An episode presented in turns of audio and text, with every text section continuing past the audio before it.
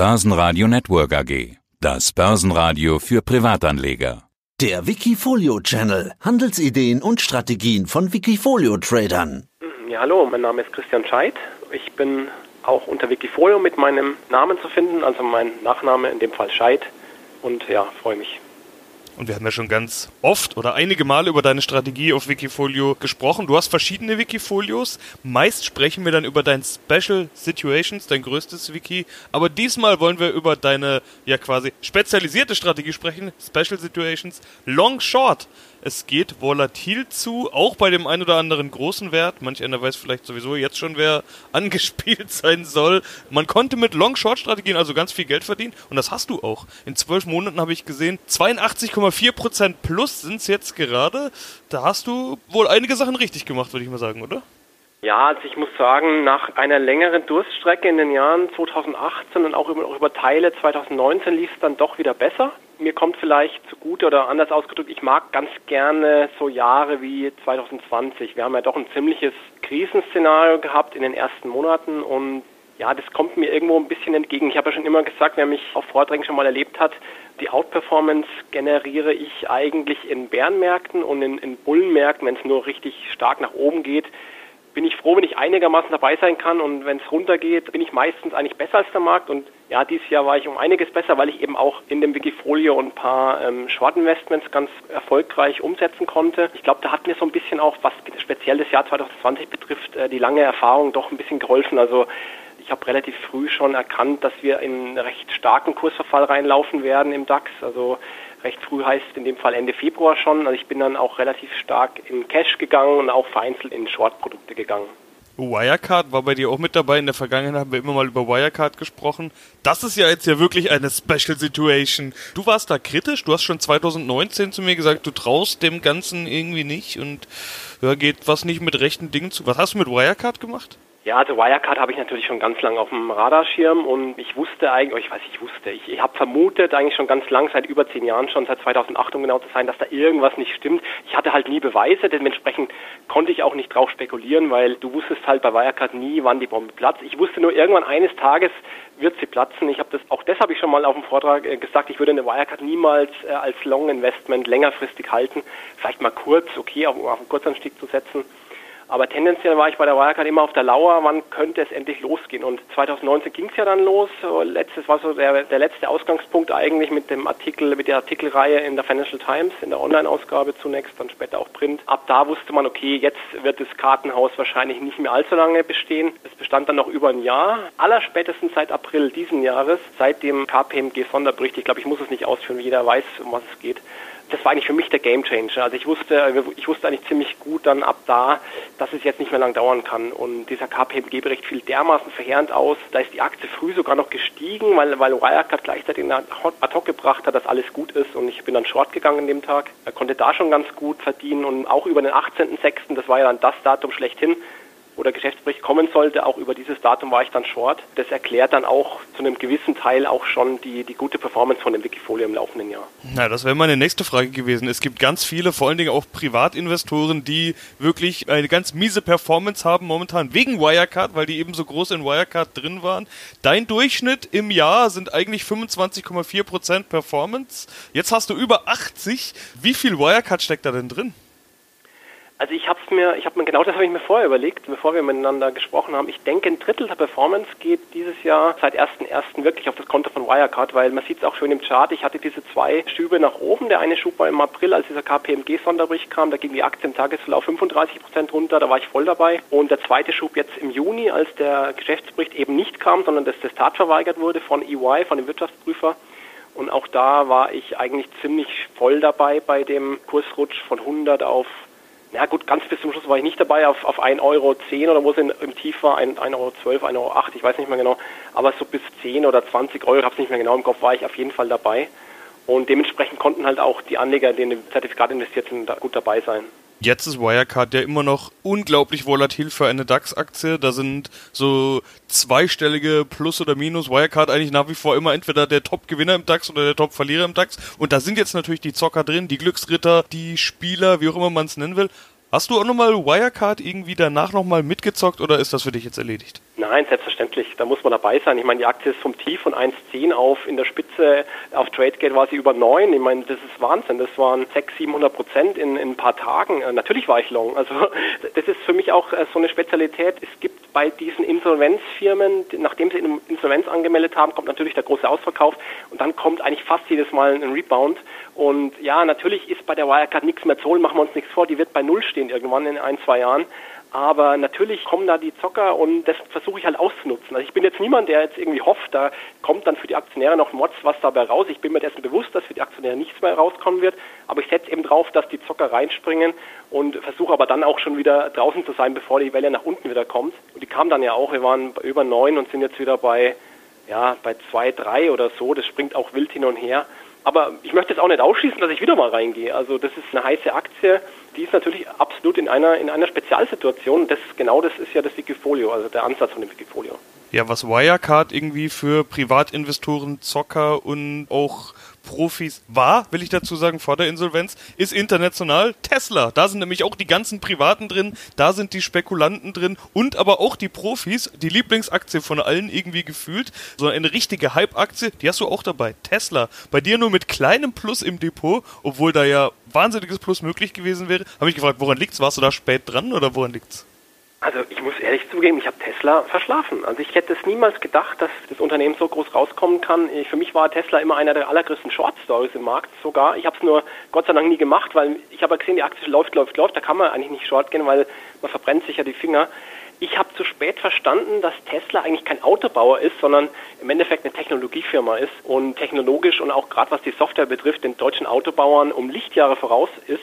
Also nach dem Verständnis, wie ich es habe, ich bin kein großer Autokenner. Ich habe die Tesla einfach schlichtweg verschlafen und wenn ich dann mal drin bin im Wikifolio, so wie zufällig jetzt die Tage, dann ist es nur ganz kurzfristig mal ein Zock, weil die halt unglaublich Momentum hat, die Aktie. Ganz grundsätzlich habe ich bei der wahnsinnige Bauchschmerzen. Trotzdem jetzt, auch wenn sie technologisch wirklich Vorreiter ist, was, was die Bewertung betrifft. Ich kann bei, bei 1500, 1600 Dollar, ich kann mir das eigentlich kaum vorstellen, dass das Unternehmen eines Tages in diese Bewertung reinwächst weil irgendwann ist immer noch dieser, dieser alte Gedanke im Kopf, irgendwann muss doch mal der Wettbewerb kommen und, und muss aufholen. Im Moment tut das noch nicht. Tesla ist Nummer eins. Ja, keine Ahnung, wie lange es noch geht. Das ist mir zu heiß. Da mache ich wirklich nur ganz kurzfristig mal eine Long oder auch mal eine Short-Spekulation. Das hatte ich dieses Jahr auch schon mit, aber ich glaube mit mäßigem Erfolg. Da war ich, glaube ich, im, im Verlust.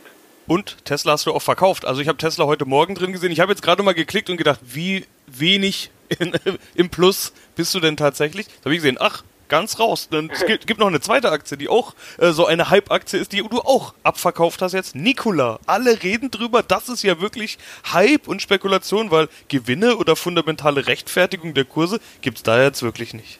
Ja, das ist in der Tat, das ist reine Psychologie, die da ähm, im Endeffekt, und Gier, Gier, das ist reine Gier, hängt ja damit zusammen.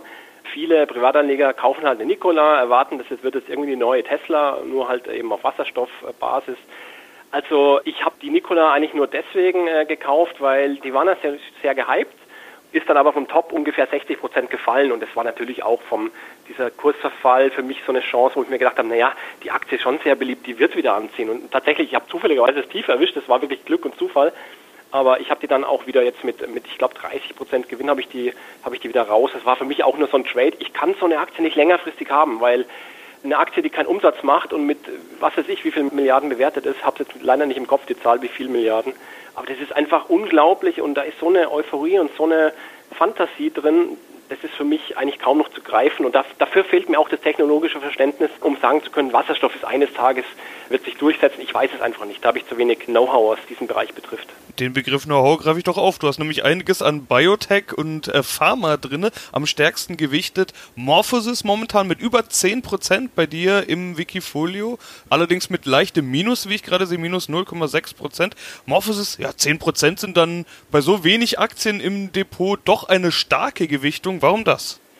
Ist richtig, also 10% ist so für mich eigentlich auch so das Maximum, wo ich, mal hingehe bei einer Einzelaktie, vielleicht auch mal knapp drüber auf 11 bis 12, mehr dann auch nicht. Morphos ist für mich ja schon fast schon fast eine konservative Biotech-Aktie. Da habe ich ganz andere momentan auch noch drin im, im Wikifolio, die, die auf dieser Covid-19-Fantasie aufbauen.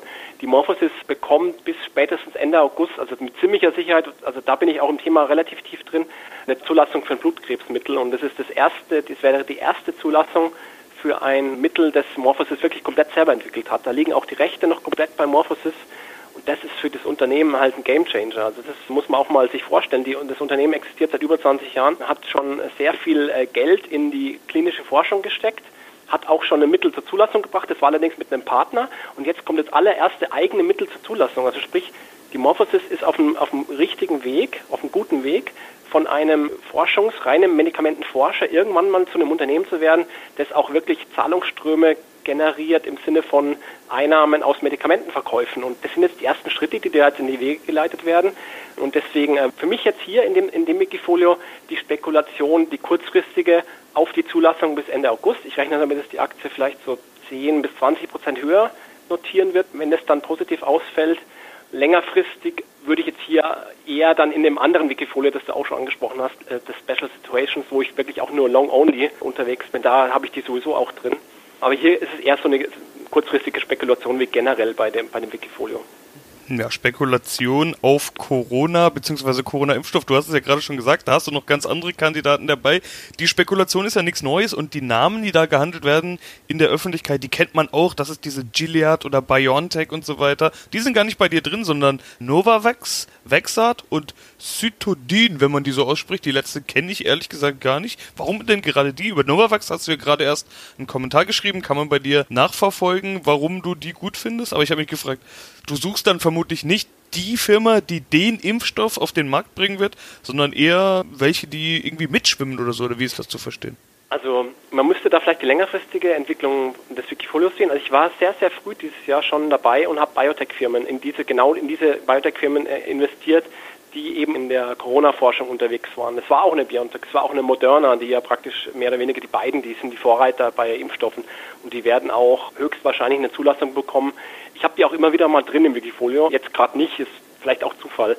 Ich setze auf die, die du gerade genannt hast, die Novavax und die Vaxart, das sind auch zwei Impfstofffirmen, die aber, da setze ich auf die setze ich, weil die eher so Nachzügler sind. Also gerade die Novavax, die war ja vor sechs, sieben Monaten noch bei drei, vier Dollar. Also die war praktisch, die war völlig unbekannt. Die war, hatte eine Bewertung gehabt, naja, ein paar Millionchen so ungefähr.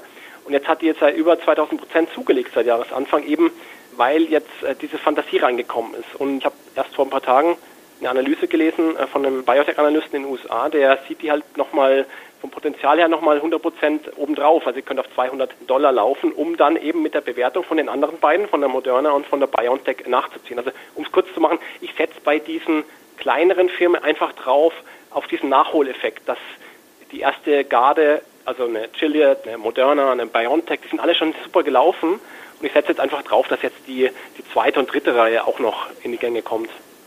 Und dann haben wir noch eine Kirgen, die ist ja auch so ein bisschen beim Corona-Thema mit dabei, schwingt mit. Aber diese Special Situation, die du da hast, ist ja eigentlich eine andere, nämlich eine Übernahme. Das ist ja das, worüber wir in der Vergangenheit gesprochen haben. Die klassische Special Situations ist schlechthin, würde ich mal sagen. Du hast dazu heute auch einen Kommentar geschrieben, hast gesagt, ich setze auf einen Nachschlag.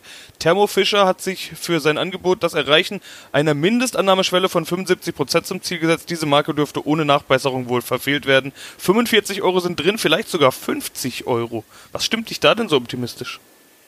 Ja, das ist genau der klassische Fall einer Übernahme. Es gibt schon eine Offerte, 39 Euro. Dadurch ist die Aktie eigentlich super nach unten abgesichert. Ich habe dann sogar noch die ersten Stücke unter 39 Euro gekauft in dem Wikifolio. Also der Nachschlag, die Story ist einfach die, dass seit Thermo Fisher das Angebot abgegeben hat, das war Anfang März, hat sich ja die Biotech-Welt komplett geändert.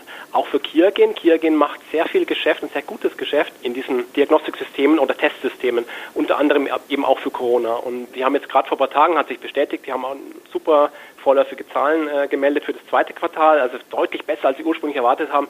Die Story dahinter ist jetzt einfach, Thermo Fisher will 75 Prozent an Kia gehen. Kia gehen steht wesentlich besser da als noch vor ein paar Wochen. Die Aktionäre werden einfach ihre Aktie nicht rausrücken. Die, die wollen einfach für 39 Euro. Es gibt äh, einen Investor, der hält 3 Prozent, der sagt, die ist mindestens 50 wert und ich gebe die sicher nicht her. Also wenn, dann muss mir Thermo Fisher 50 Euro bieten, dann bin ich vielleicht dazu bereit. Das ist einfach die Story dahinter und äh, so gesehen ist die Aktie vom Risiko her fast die risikoärmste, die ich momentan habe. Weil nach unten hast du ja diese Absicherung mit 39 Euro. Was passiert, wenn die Übernahme platzt? Naja, erstens mal glaube ich nicht, dass sie platzt. Ich glaube an den Nachschlag. Zweitens mal, wenn sie platzt, was macht die Aktie? Die fällt vielleicht mal ganz kurz auf knapp unter 39 und wird dann sofort wieder gekauft, weil eigentlich weiß ja jetzt auch jeder im Markt, dass die Aktie mehr als 39 wert ist, weil es so gut läuft, das Geschäft bei Kia gehen. Insofern das Risiko nach unten ist hier sehr, sehr begrenzt und um das Ganze rund zu machen, ist halt auch wieder eine, also ist, ist einfach eine, eine Spezialsituation, wie sie klassischer kaum sein könnte. Ja, die anderen Positionen, die lasse ich aus zeitlichen Gründen jetzt einfach mal liegen. Zwei Sachen spreche ich aber noch an. Das strukturierte Produkt, ein Turbo Call auf Gold. Gold ist ja schon wahnsinnig gut gestiegen. Du bist weiterhin Goldbulle oder was? Ja, bin ich schon ganz lang. Also eigentlich schon seit Oh, ja, das hört sich immer so toll an, wenn man dann behauptet, man ist schon seit 15 Jahren Goldbulle, aber es ist wirklich so. Ich bin für Gold bin ich schon ganz lang bullisch, weil ich einfach diese Schwächen im Finanzsystem sehe. Ich sehe Gold als Versicherung dafür falls es mal doch zu einem Worst Case kommt und die ganze Geldflut zeigt ja auch, dass das, der Goldpreis zeigt ja im Endeffekt an, dass irgendwas im System nicht stimmt und keine Ahnung, wie lange das alles noch so weitergeht. Also Gold habe ich nur eine kleine eine kleine Position, weil jetzt Gold über 1800 gegangen ist. Ich dachte jetzt, jetzt geht schnell weiter, ist jetzt trotzdem wieder in Stocken gekommen. Es ist immer, Gold ist schwierig zu prognostizieren. Also die Kurve geht grundsätzlich nach oben. Ich habe im vor ein paar Monaten schon mal ein Turbo auf Gold gehabt, mit dem war ich dann sehr, sehr weit im Plus und habe ich dann verkauft natürlich einen Wiedereinstieg verpennt, weil Gold zwischenzeitlich war zwar gefallen, ist dann aber wieder gestiegen und naja, jetzt bin ich halt da mal rein, als die als Gold über die 1800 ist. ist auch so ein bisschen charttechnisch getrieben, was jetzt eigentlich nicht meine allererste Priorität ist. Ich schaue eher auf die fundamentalen Daten, aber eben bei Gold war es auch dieser, dieser Ausbruch über die 1800. Ja, und da müssen wir natürlich nur über deine Cash-Position sprechen. Ich habe vorhin gesagt, Morphosis als größte Position bei dir drin. Das stimmt genau genommen ja nicht, denn die größte Position ist die Cash-Position. 57 Prozent, beziehungsweise über 57 Prozent, fast 58. Okay, du hast heute Nikola und Tesla verkauft, haben wir ja vorhin schon gesagt. Das macht aber so viel nicht aus, denn du warst davor schon, als ich heute Morgen geguckt habe, schon bei über 50 Prozent. Warum so eine große Cash-Position? Auf was wartest du jetzt? Die Berichtssaison oder was ist für dich jetzt das wichtige Signal oder der wichtige Termin? Ach, ich glaube einfach, dass das Rezept bei einem DAX von fast 13.000 viel Cash zu haben nicht so verkehrt sein kann. Keiner weiß. Also ich meine, grundsätzlich glaube ich schon, die Märkte sind getrieben von der Geldpolitik. Es wird grundsätzlich weiter nach oben gehen, völlig losgelöst von fundamentalen Daten. Nur kurzfristig bei der 13.000 fast, da fühle ich mich nicht so wohl. Da würde ich lieber bei einer 12.000 den Markt sehen und dann wieder stärker reingehen. Das ist einfach der Grund. Ich gehe wenn wir aus meiner Sicht eher oben sind, baue ich sehr viel Cash auf in dem Wikifolio und, und mache dann nur so kurze, gezielte Eingriffe bei verschiedenen Aktien, auch mal mit, einer, mit 10% gewichtet, wie bei der Morphosis. Und wenn wir dann wieder im DAX, wir sind ja neulich auch mal innerhalb von ein paar Tagen 1000 Punkte gefallen, und wenn man wieder mal so einen Move nach unten machen, dann würde ich eher wieder verstärkt einsteigen und, und die Cashquote dementsprechend reduzieren. Also die Strategie hat sich eigentlich bewährt in den letzten Wochen und Monaten und dementsprechend ändere ich da jetzt auch vorerst nichts und fühle mich ganz wohl, einfach um manövrierfähig zu sein, um den einen oder anderen äh, Kauf machen zu können, falls der Markt jetzt doch mal wieder korrigiert. Na, dann wünsche ich dir erstmal viel Erfolg für die nächsten Wochen und Monate. Christian Scheidt, vielen Dank. Ja, Dankeschön. Wikifolio.com Die Top-Trader-Strategie. Börsenradio Network AG. Das Börsenradio. Das Börsenradio Nummer 1.